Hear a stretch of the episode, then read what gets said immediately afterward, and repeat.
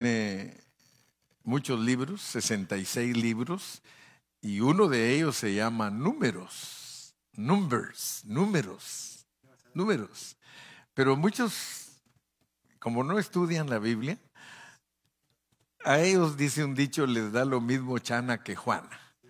Así que a algunas personas no les interesa cómo se llamen los, los libros de la Biblia, pero a nosotros los cristianos sí nos interesa. Y como me decía la hermana Amelia ayer, dice, y como usted dice que todo tiene significado. Así me dijo ayer. Y dije, no, sí pone atención la hermana, porque me dice así. Y como usted dice, pastor, que todo tiene significado. Entonces le digo, sí, en la Biblia todo, todo, absolutamente todo tiene significado. Pero eh, no lo sabemos todo. O sea que como es tan grande la Biblia, para saber el significado de todo, necesitamos una vida eterna, usando didache. Una vida eterna usando didache. Imagínese usted, imagínese que hay gente que, que cree que sabe la Biblia y para entenderla se necesita una vida eterna. Y eso pues lo dice Dios, ¿verdad? Siempre cuando digo algo le digo a los técnicos, pongan un versículo para que sepan lo que estoy hablando. Pongan ahí Juan 17.3, porque es Dios el que dice eso. Es Dios el que dice cuánto tiempo nos toma conocerlo. Así que si alguien de ustedes cree que conoce a Dios, creo que conoce muy poquito. Hay gente que se aburre de ir a la reunión una hora, se aburren porque creen que ya saben todo. Es más, hay algunos lugares donde los que están sentados dicen, ya sé qué va a decir el pastor. Imagínense qué tremendo. Eso ya se lo saben todo. Yo ya sé qué va a decir el pastor. Dice lo mismo del año pasado. ¿Sí? Pero la realidad cuando hay buenos pastores y buenos maestros es otra. Siempre va a haber una palabra fresca, pero porque estamos dedicados. Ustedes vienen aquí, hay cosas, yo se lo garantizo. Ramón tiene 40 años de estar aquí. Gilmar como 80. Sí. Pero ellos siempre aprenden algo nuevo. Gilmar me ha dicho, mi pastor, yo tengo 38 años de venir a la iglesia y usted todos los días nos ha dado un pan fresco. Se los digo que, que no es, no es fácil tener un hermano que lo escucha a uno 38 años y después que uno termina de predicar, venga y le diga, hermano, qué preciosa palabra. Pues, pues quiero que sepan que Gilmar es uno de ellos. Él, cuando yo termino de predicar, me dice, qué bonita estuvo la palabra, pastor. Le digo, Gilmar, no te has aburrido. ¿Qué me voy a aburrir, pastor? Si quiero, ¿eh? quiero más, me dice, quiero más. Es que la palabra de Dios es comida. Y, si nosotros no comemos, hermano, nosotros nos morimos. Y la palabra es comida y gloria a Dios cuando hay buenos cocineros. Porque el cocinero prepara bien la comidita, hasta le echa los granitos y la prueba y dice, mm, todavía le falta y otro poquito. Ahora está en el punto que me gusta. Y si es un buen cocinero, hermano, nos presenta unos platos mm, deliciosos. ¿Sí? Así que usted ore por mí para que yo sea buen cocinero. Y esta es la vida eterna. Miren qué es la vida eterna, porque la gente solo oye que hablamos de la vida eterna y que no sé qué, que no sé cuánto, que, que tú tienes que tener vida eterna. Pero miren lo que dice la Biblia, y esta es la vida eterna. O sea que la Biblia tiene una característica tan especial que ella misma nos define todo. Ella nos dice todo. O sea que ella habla y se contesta. Mire lo que dice ella, la Biblia. Y esta es la vida eterna. Es como que fuera un diccionario. Y esta es la vida eterna. ¿Qué, Señor, le diría a usted, Señor Jesús, ¿cuál es la vida eterna? Que te conozcan a ti. La vida eterna es conocer a Dios. La vida eterna es conocer a Dios que te conozcan a ti, el único Dios verdadero. No hay dos dioses, no hay tres dioses, no hay cuatro dioses, no hay cinco, no hay diez. Uno se llama único. único. En inglés es unique. Unique. Único, Dios verdadero. Porque hay muchos dioses. Ay, no dijo que no hay, pues que. No, no me estoy contradiciendo. La Biblia dice también que hay muchos dioses. Ella misma dice, hay muchos dioses, pero los pone con D minúscula. D con D minúscula. Dice, hay muchos dioses. Porque la gente hace de hace Dios cualquier cosa. No ve que para muchos el dinero es su Dios. Para otros la familia es su Dios. Para otros, etcétera, etcétera, etcétera. Pero aquí no, aquí dice, y esta es la vida eterna que te conozcan a ti, el único Dios verdadero, y a Jesucristo. Y a Jesucristo. Fíjese que mucha gente no pone atención que la vida eterna es conocer al único Dios verdadero y a Jesucristo. ¿Y por qué a Jesucristo? Porque la Biblia dice algo bien tremendo. Y como estamos Biblia con Biblia, didache, eso se llama didache. Biblia con Biblia. Entonces, y a Jesucristo, a quien has enviado. Y esta es la vida eterna. Así que si usted le quiere enseñar a la gente lo que es la vida eterna, enséñele de Dios y enséñele de Cristo y usted les está dando vida eterna. Vida eterna. Y si usted tarda una hora hablándoles de Dios y de Cristo, usted les dio de comer a ellos vida eterna. De tal manera que después de una hora de estarle usted dando y explicándole, explicándole lo que es Dios y lo que es Jesucristo, usted le puede decir, te puede decir y eruta, eruta lo que te comiste. ¿Y qué va a erutar? Porque algunos comen frijoles y erutan pollo. Pues haciéndose ilusiones tal vez de que comieron algo bueno, ¿ah? Pero no, aquí no se puede comer frijoles y erutar pollo. Aquí, si comemos Cristo, vamos a erutar. Cristo. Cuando una persona le están ministrando el único Dios y Jesucristo, cuando se enoja, en vez de decir malas palabras después de oír una hora, dice, oh Jesus. ¿Ah? Pero si no le hablan de Dios ni nada, se enoja, sale una mala palabra. Y eso la gente no lo, no lo nota, pero así funciona. Por eso se llaman maldiciones, ¿sí? Si usted tiene un compañero de trabajo al lado derecho y otro a la izquierda, que solo hablan puras maldiciones, adivine qué va a hablar usted cuando empiece a hablar. Pero si usted tiene un compañero que solo bendiciones y otro que solo bendiciones, cuando a usted le quiere salir, porque usted es de los que maldice, en vez de que le salga la maldición, le sale bendición y dice, uh, dice, ¿qué dije? Dice, esa es palabra de ángel y yo soy diablo. ¿Verdad? Pero es, es muy importante. Y esta es la vida eterna. Que te conozcan a ti, el único Dios verdadero, y a Jesucristo, a quien has enviado.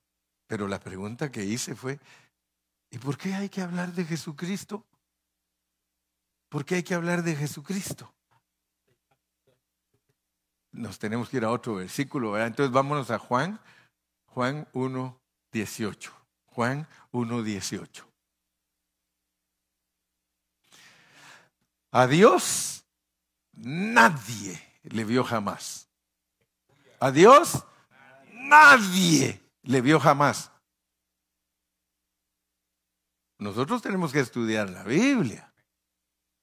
Porque solo al estudiar la Biblia, nuestro hablar es divino.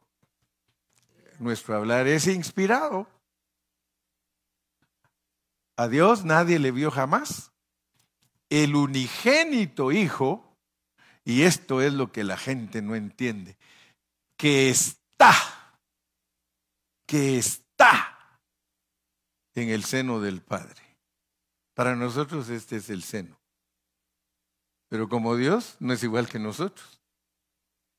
¿Verdad? Si usted dice que el, el Señor está aquí en el seno del papá, le va a decir Dios mismo, ¿y dónde lo leíste? Pero noten pues que el Hijo está en el seno del Padre. Él le ha dado a conocer. Ahora, ¿por qué el Hijo tiene que dar a conocer al Padre? Leamos otro versículo, Juan 4, 24. Porque Dios es espíritu.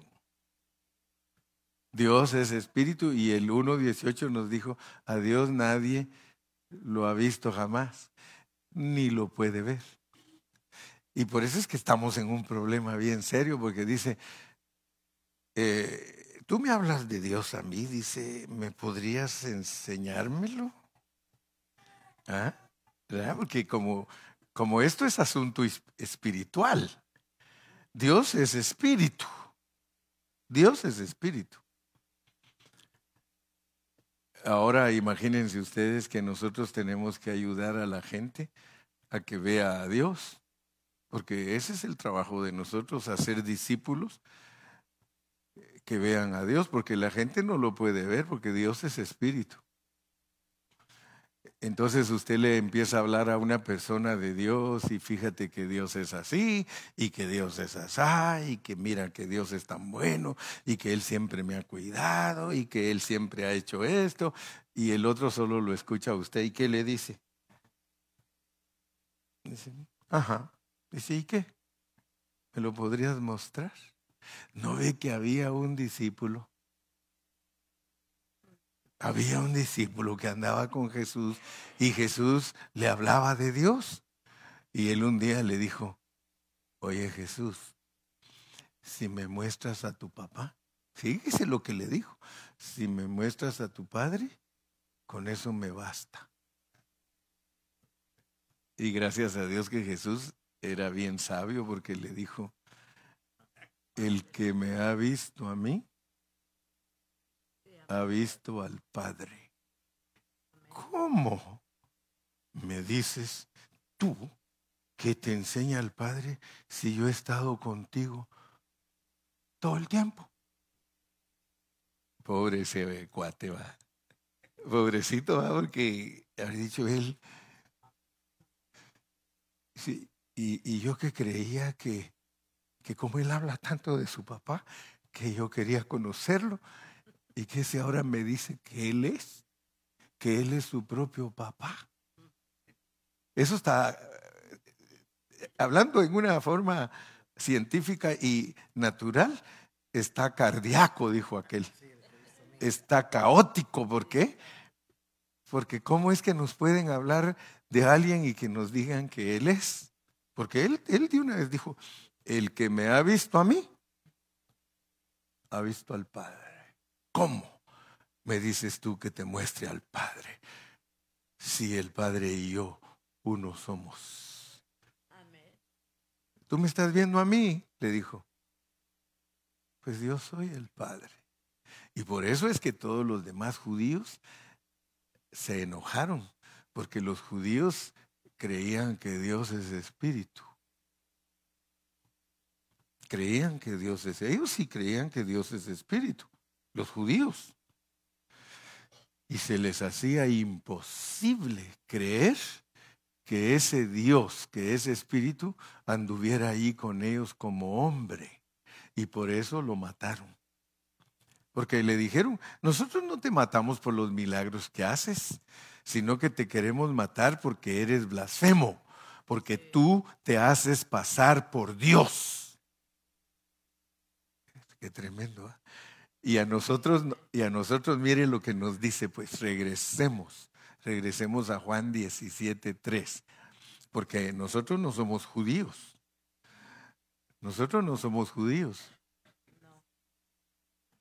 Y esta es la vida eterna, que te conozcan a ti, el único Dios verdadero, y a Jesucristo a quien has enviado. Fíjese que este es un versículo del Nuevo Testamento.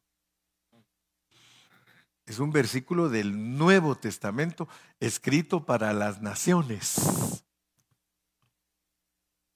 pero también estaba escrito para todo judío que tuviera fe en Jesús. Cuando Él vino aquí a la tierra, Él quería que los judíos captaran que Dios los estaba visitando como hombre. Que ya el programa de Dios como espíritu había expirado.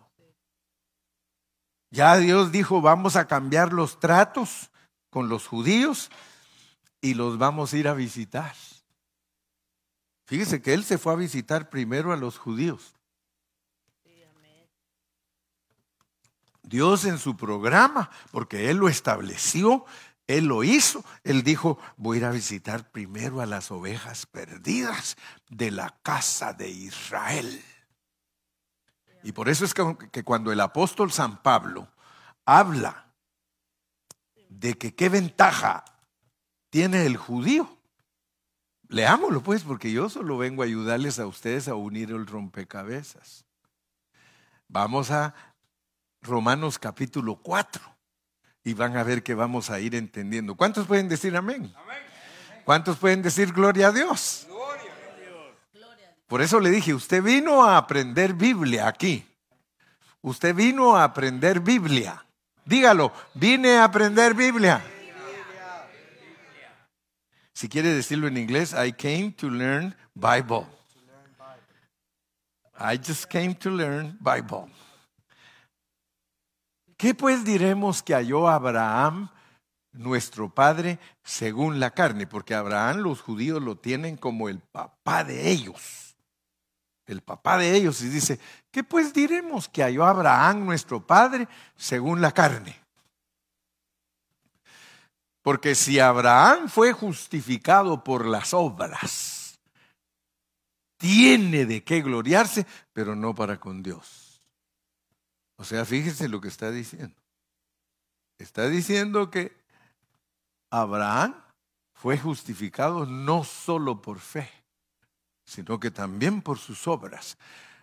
Pero la diferencia entre la fe y las obras es muy importante que todos nosotros los cristianos lo sepamos, porque las obras nos pueden hacer que nos gloriemos. Gloriarse es enorgullecerse, gloriarse es, estoy haciendo buenas obras. Pero dice que si hacemos buenas obras, no podemos gloriarnos para con Dios. Usted puede ayudar a los pobres, usted puede ofrendar para la iglesia, usted puede hacer muchas buenas obras, pero no se puede gloriar. Pero no para con Dios. Y, tenemos que entender todo eso. Porque las, nosotros fuimos creados en Cristo Jesús para buenas obras. Amén. Pero tenemos que tener cuidado y ver cómo funciona nuestro obrar. Sigamos leyendo. Porque, ¿qué dice la escritura? Creyó a Abraham a Dios y le fue contado por justicia. O sea que toda persona que le cree a Dios, Dios lo justifica. Creer es tener fe. Todo el que le cree a Dios es una persona de fe y está justificada. ¿Qué quiere decir estar justificado? Perdonado. Toda la gente, escuchen lo que estoy diciendo, por favor. Toda la gente de todo el mundo que cree en Jesucristo está justificada. Todos. Usted le pregunta a un católico, le dice, ¿cree en Cristo? Sí, creo. Está justificado. Por eso muchos dicen, hermano, pero entonces, ¿cómo es la cosa? Porque algunos dicen, es que si el católico no aceptaba a Cristo, dice, no es salvo. Pero la Biblia dice otra cosa. La Biblia dice que todo el que cree su fe, se la toman en cuenta Y muchos no saben lo que es justicia. Justicia es que Dios lo ve derecho aunque usted esté torcido. O sea que usted está así, mire. Hablando espiritualmente. Hablando espiritualmente todos estamos así, mire. Pero usted dice, yo creo en Jesús. El Señor dice, te miro recto. Aunque estás todo torcido porque nosotros tenemos ese problema humanamente hablando. Humanamente hablando, nosotros estamos torcidísimos. Porque estamos presos en este cuerpo que es un cuerpo de naturaleza caída. Y Dios lo hizo de esa manera para que nadie se crea mejor que nadie, pero resulta que todos andan así torcidos. Yo soy mejor que tú. ¿eh?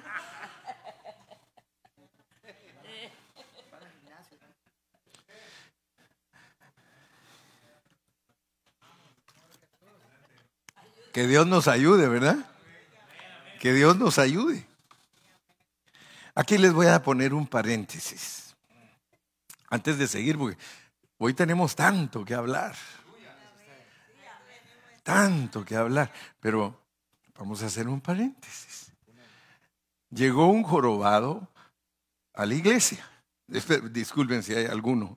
No, no lo estoy diciendo por usted. Pero llegó un jorobadito a la iglesia y el pastor predicó esa noche un tema él predicó que todo lo hizo Dios perfecto.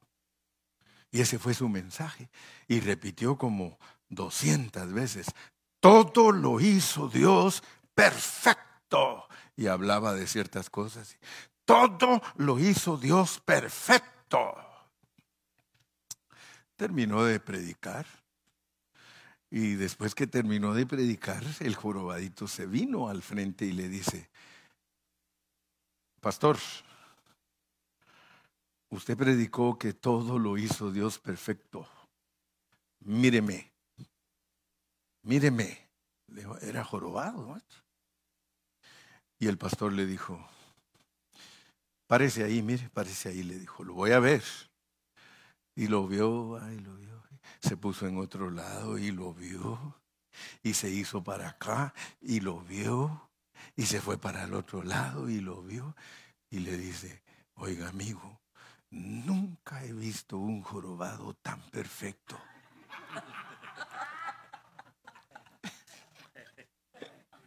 Imagínate, ese es un paréntesis, porque ese es un paréntesis.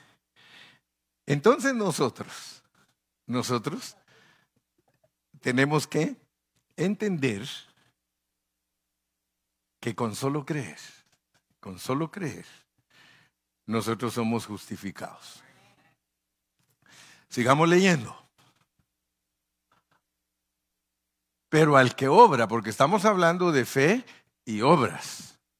Fe y obras. Fe y obras, porque el cristiano tiene que tener fe y tiene que tener obras. ¿Me creen?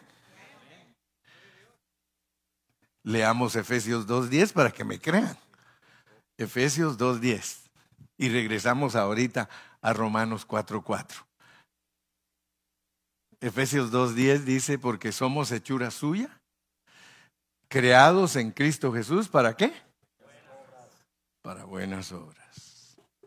Dios nos creó a nosotros para buenas obras.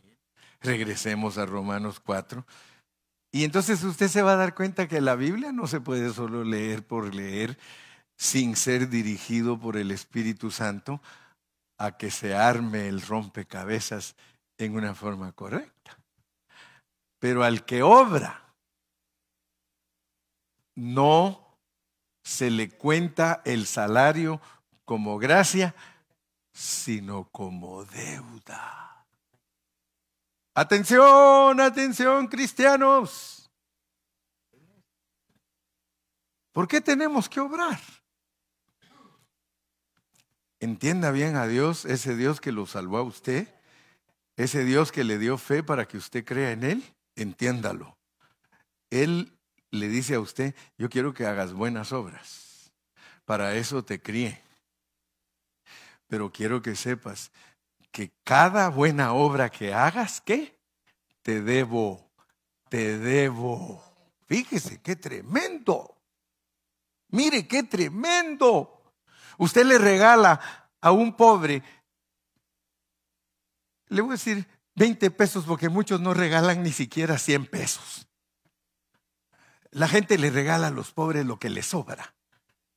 Nunca he visto yo gente que se esfuerce en darle algo bueno a un pobre. Solo lo que le sobra. Pero no vinieron hoy. No son ustedes. Yo espero que no sean ustedes. Pero al que obra no se le cuenta el salario como gracia, sino como deuda. Mm-hmm. A mí se me hace que a muchos de ustedes, cuando Cristo regrese, no les debe nada. Van a salir debiendo. Ni aménes subieron. Porque la Biblia dice que Cristo va a regresar a esta tierra para recompensar a todos los hombres. A mí se me hace que cuando saques tu librito y le va, te va a decir el Señor, puro saldo negativo. Y, y, lo más tremendo es que le va a decir, mira tu saldo, mira tu librito, negativo. ¿Y por qué? Porque tú eras asadón. Todo para adentro, todo para ti. No eras pala. Las palas dan, hermano. ¿Qué quieres tú ser? ¿Cristiano asadón o cristiano pala? Sí. Porque entonces cuando Cristo venga no te debe nada, hermano. Ahora fíjense pues cómo es el Evangelio. El Evangelio funciona de esa manera. Regresémonos a Romanos 4:4, pero al que obra no se le cuenta el salario como gracia, sino como deuda. Versículo 5 mas al que no obra, mas al que no obra, sino cree en aquel que justifica al impío, su fe le es contada por justicia. Fíjense qué claro es Dios, pero los cristianos no saben estas cosas porque no hay quien se las enseñe con autoridad y con claridad y que les diga así funciona el Evangelio. Esto tiene que ver con que la salvación se pierde y que la salvación no se pierde. Fíjese, por eso es que los cristianos están en un rollo, pero bien profundo y no saben, y unos dicen que la salvación se pierde y otros dicen que la salvación no se pierde, y ahí la llevan. Ahí se mantienen discutando, discutiendo, discutiendo en problemas teológicos. Y se mueren peleando y nunca descubrieron la verdad. Porque la salvación que no se pierde es la salvación de tu fe. Y eso salva tu espíritu. yo le doy gracias a Dios, hermano, porque mire, aunque digan lo, como dice la canción, digan lo que digan. Hermano, mire, cuando uno aprende a predicar el Evangelio, eso es otro rollo, hermano. Por eso a mí no me escuchan hablando que, que voy a sí que estoy lleno del poder de Dios para sanar enfermos, hermano. Si, si eso, que eso, cuando uno se dedica a eso en la Biblia, dice, no te conozco, apártate de aquí. Tú hacías eso porque no entendiste nunca el Evangelio. No, Señor, pero que en tu nombre echamos fuera demonios, en tu nombre, Señor, sanamos enfermos, en tu nombre. ¿Y qué les dice, hermano? Apartaos de mí, malditos, hacedores de maldad, no os conozco. Por eso yo no me arriesgo. El día que yo entendí, hermano, así cuité de hacer eso. Así cuité de hacer eso porque dije, no, hombre, ese negocio lo que me va a llevar es a la, pura pérdida. Ese, ese, evangelio me va a llevar a no, no tener una buena obra mas el que no obra, sino que cree en aquel que justifica al impío. Y por eso es que algunos dicen, no, entonces no hay que hacer nada de eso, y se vuelven tan pasivos que ya no hacen nada. Sí, pero lo importante es entender que nosotros no somos pasivos. No somos pasivos. ¿Saben qué es la diferencia entre nosotros, los de pan de vida, y los demás cristianos? Porque, hermano, Dios nos ha bendecido y no, no lo decimos con orgullo, no que con humildad, porque esto se tiene que entender con humildad. Hermanos, somos bendecidos porque el Señor nos muestra que nosotros para ser salvos solo tenemos que creer. Pero si nosotros queremos ganar el reino, entonces nosotros obramos. No somos pasivos. Nosotros no hemos sido llamados a ser pasivos. Y por eso esto era lo que les iba a decir. Y lo escribí esta semana.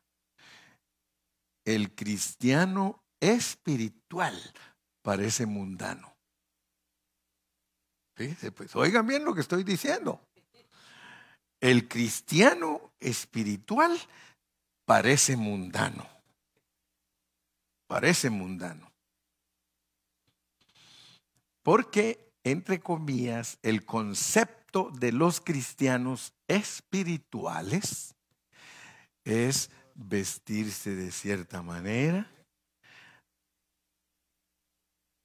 los hermanos que quieren aparentar ser espirituales son las iglesias donde las hermanas tienen que estar con un velo, con vestidos bien largos, nada de pintarse, nada, nada, aunque parezcan muertas. No se deben de pintar nada porque la santidad de Dios, fíjese pues, Así se mueven y así creen.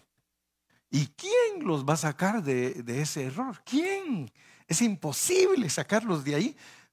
Y por eso cuando alguien de nosotros miran a estas iglesias, miren, no, es que ahí en el pan de vida usted, ahí no son santos. Ahí todas las hermanas, mírenlas cómo vienen, puras mundanas. No se oye, ¿verdad? Y dice aquella, pero bien bonitas. No, no, en serio, yo estoy hablando en serio, hermano. Yo no estoy ni burlándome de nadie. Me libre Dios a mí burlarme de un cristiano. Pero esa clase de iglesia está obrando su propia santidad. Están obrando están fabricando su propia santidad. Están logrando o, tratando de decir que la santidad es esa y se olvidaron de la gracia. Entonces el cristiano espiritual verdadero parece mundano porque no le interesan esas cosas. A mí no me interesa, hermano, ponerme a predicar como yo predicaba hace 35 años, diciéndole a las hermanas que eran mundanas porque andaban arregladitas y todo. Yo prefiero que les digan que parecen mundanas, prefiero. ¿Sabe por qué? Le voy a decir por qué.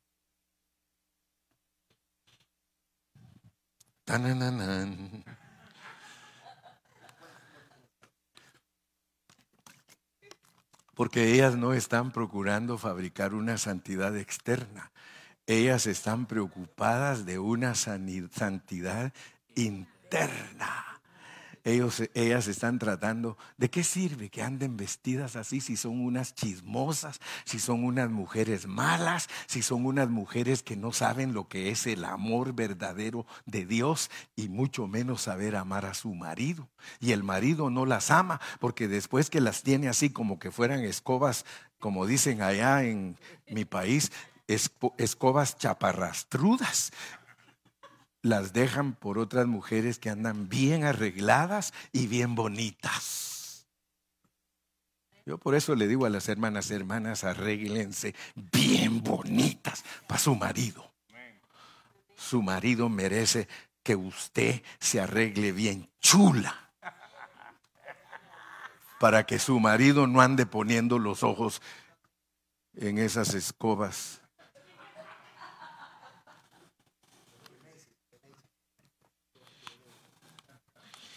Aunque no me digan amén. Yo iba a predicar de la jornada, pero Dios me dijo, no, hoy vas a predicar por amor a todos. Por amor a todos. Pero esa es la verdadera realidad. El que obra, si no cree en aquel que justifica al impío, su fe le es contada por justicia. Ahora hay que aprender cuáles son las obras que califican para que uno sea pagado, para que le deba a Dios a uno, porque si no, si usted hace cualquier clase de obras que no son las obras que Dios lo mandó y para cuál lo crió, usted, a usted no le va a deber Dios. Pero Dios le va a deber a aquel que hace las obras que Él de antemano preparó antes de la fundación del mundo. Y se cierra el círculo porque dice, Señor, le preguntaron los discípulos, entonces, ¿cuál es la obra? Que crean. Entonces, entonces, ¿en qué estamos? Si creer justifica y hacer la obra es creer, es justificado doblemente. La obra lo justifica uno doblemente. Abraham fue justificado no solo por su fe, dice ahí que por sus obras, solamente que la justicia de las obras es que te debe Dios. Sigue leyendo, 4.5, 4.6. Como también David habla de la bienaventuranza del hombre a quien Dios atribuye justicia sin obras. Fíjese que David se gozó porque David dijo, se, rascó la cabeza y dijo, cuando Dios lo perdonó, después de que él era un gran pecador con un gran pecado, y el Señor le dio una gran salvación. Porque David descubrió que Dios lo perdona a uno por tener fe, no por obras. Como muchos se acostumbran a, es que si me porto bien, Dios me va a querer. Es que si yo hago esto, Dios me va a querer. Hermano, ¿qué hijo? ¿Qué hijo tiene que decir que si se porta bien su papá lo va a querer si el papá quiere hasta el hijo que es ladrón? La mamá quiere a un hijo aunque sea mentiroso, ladrón, borracho. Es más, cuando está solita llora y dice, pobrecito mi hijo. Pobrecito, mi borrachito. No tiene remedio. Señor, ayúdalo. Pero qué padre, qué padre se queja de su hijo porque es malo. No, hermano. Mire, ahí en El Salvador, ahora que el presidente ha agarrado a todos los pandilleros y los metió a la cárcel, las pobres mamás dicen, Dice, mi hijo era bueno, era bueno y mataba a otros. Pero es que la mamá lo ve al hijo como hijo, no lo ve como asesino, no lo ve como ladrón, no lo ve como borracho, lo ve como hijo. Entonces, en Romanos capítulo 4 nosotros encontramos que los judíos, y pónganme ahí donde dice, ¿qué ventaja pues tiene el judío? Por ahí está en ese capítulo 4, a ver cuál de los técnicos lo encuentra primero. Romanos 4 dice, creo que es el versículo que sigue, ¿verdad? El 7 dice, ¿qué ventaja?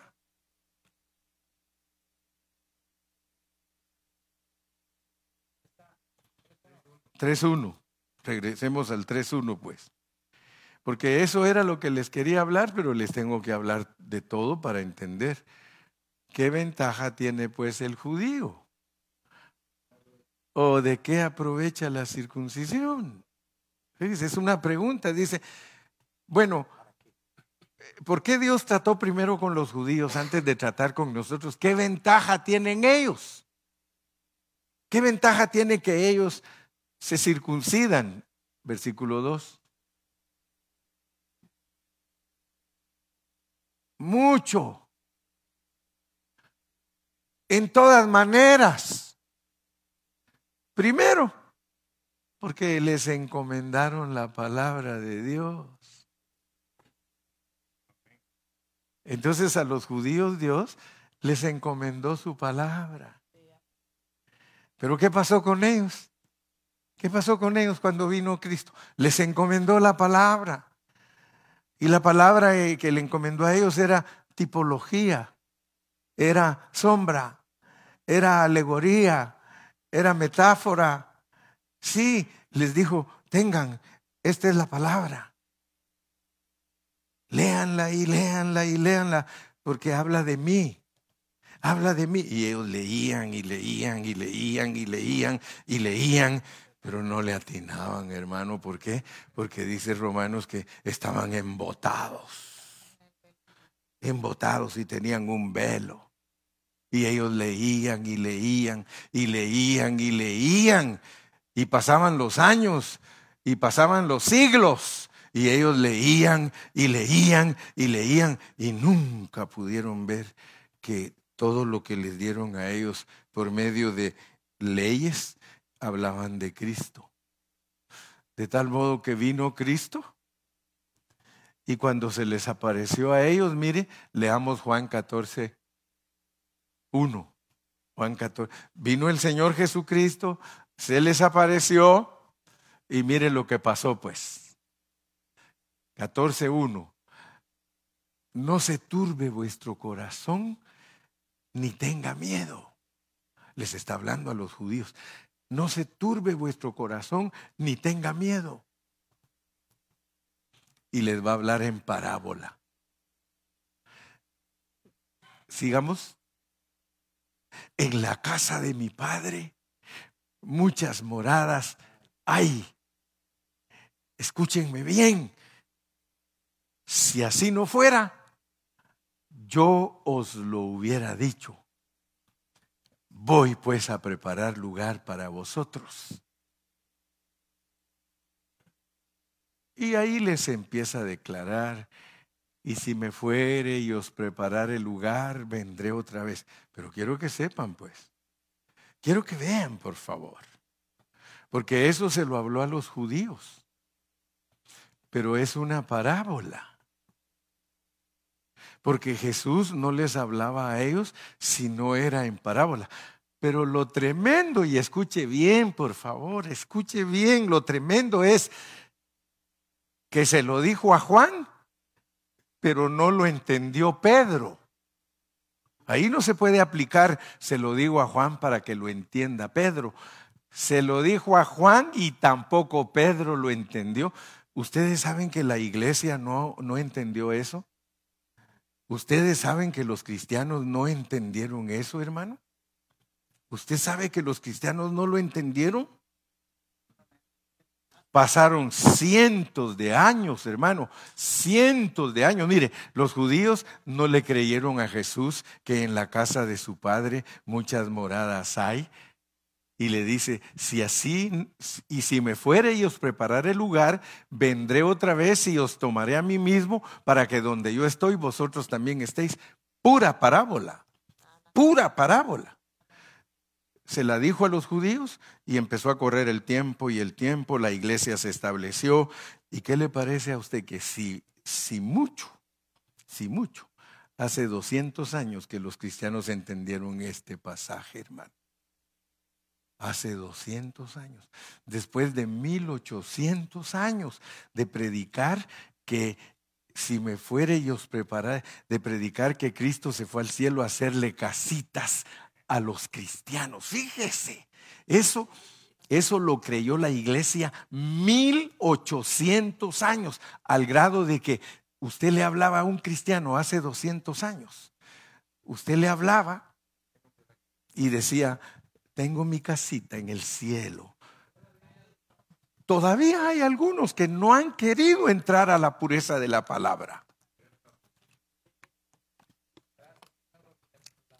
Porque tienen que descubrir que esta es una parábola y que lo que está diciendo el Señor Jesucristo es que en la casa del Padre es parábola, es la iglesia. Muchas moradas hay, somos la morada del Espíritu Santo.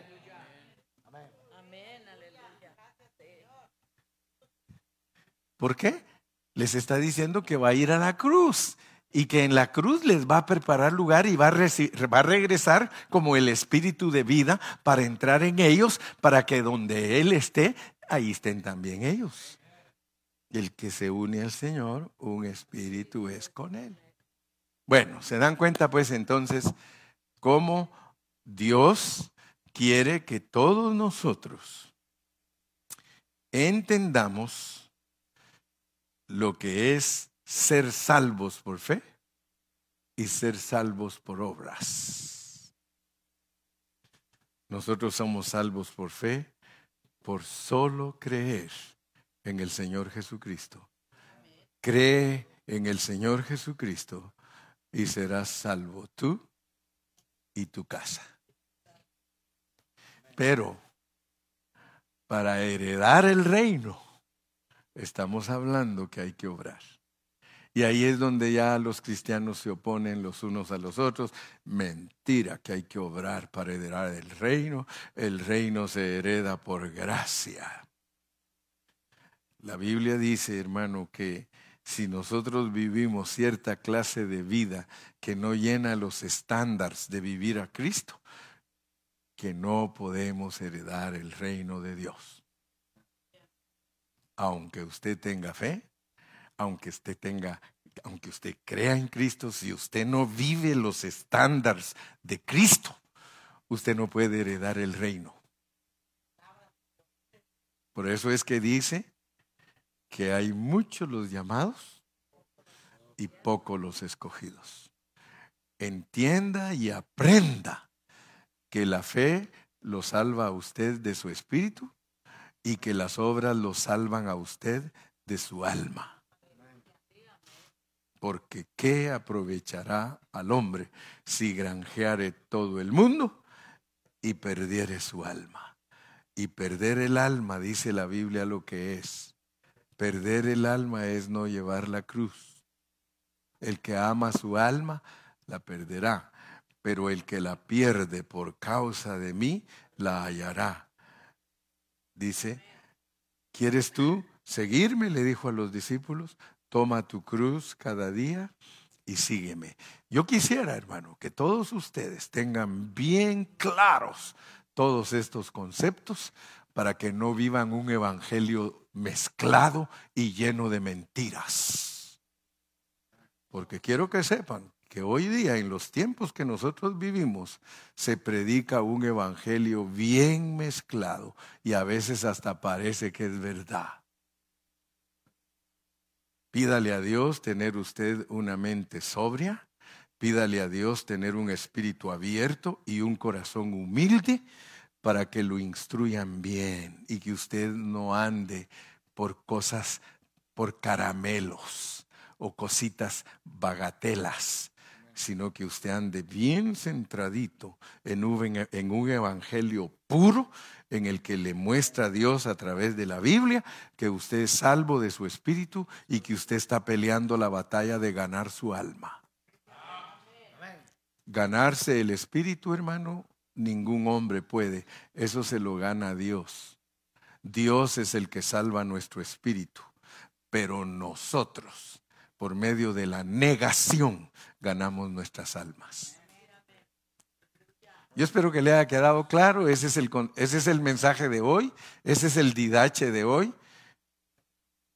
Y usted se da cuenta que aunque usted tiene años de ser cristiano, si hay buena didache, usted se goza. Porque este es un mensaje elemental. Este es un mensaje del ABC del Evangelio.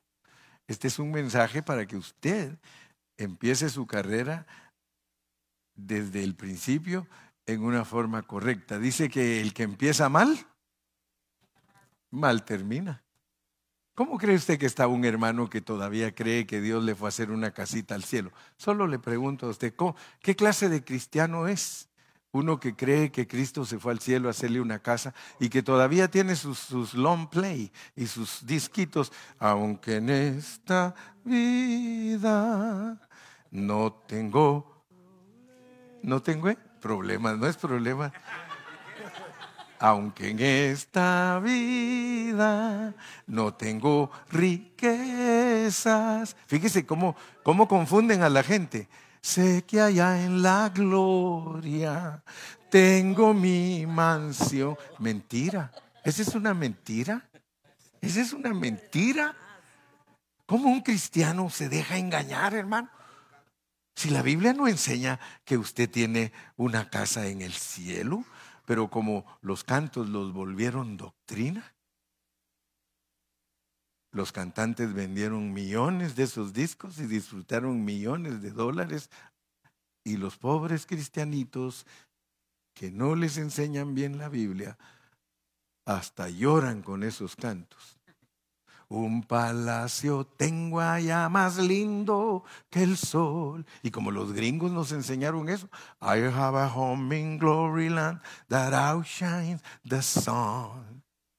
Hermanos, y la Biblia enseña que el hogar es usted, que la morada es usted, que el palacio es usted, que la casa es usted.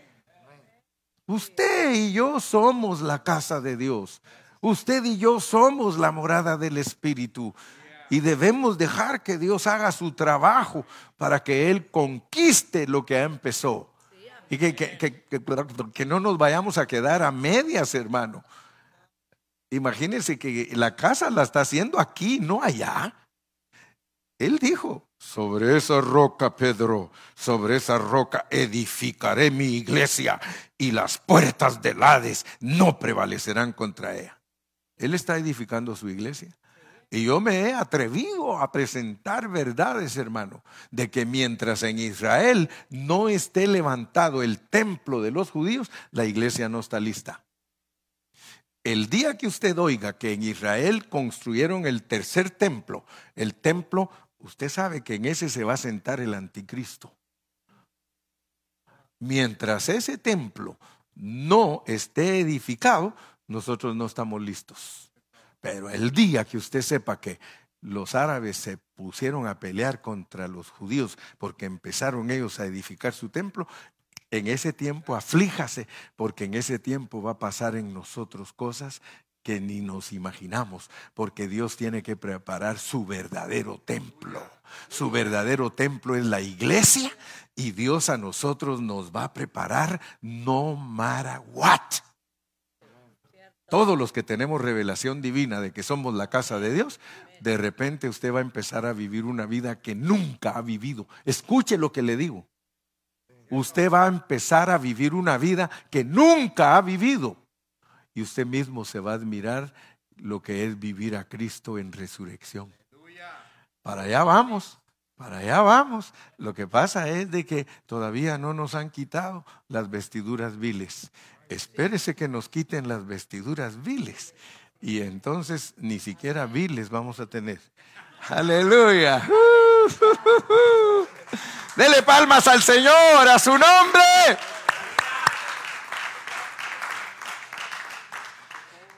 La jornada de hoy se llamaba Igea Barín. Igea Barín, pero la empezamos el domingo, ¿ok? Le prometo que el domingo la empezamos. Se llama Ige Abarim. Ige Abarim. Ige Abarim. Es la jornada número 38. Padre, en esta noche te damos gracias por la bendición que nos das de escuchar tu palabra. Tu palabra es vida. Tu palabra nos transforma. Tu palabra nos cambia. Tu palabra nos bendice. Tu palabra nos sustenta. Tu palabra nos suministra. Tu palabra nos hace diferentes. Tu palabra, Señor, hace que nosotros seamos transformados. Muchas gracias por la revelación divina, gracias por la guianza del Espíritu Santo para llevarnos a través de todos los versículos que tú querías que hoy nos comiéramos. Nos comimos varios versículos en los cuales sentimos la satisfacción celestial y que se nos recordó que somos la edificación tuya aquí en la tierra, Señor. Padre, muchas gracias. Yo bendigo a mis hermanos y el pueblo de Dios dice. Que Dios me los bendiga a todos, que Dios me los guarde.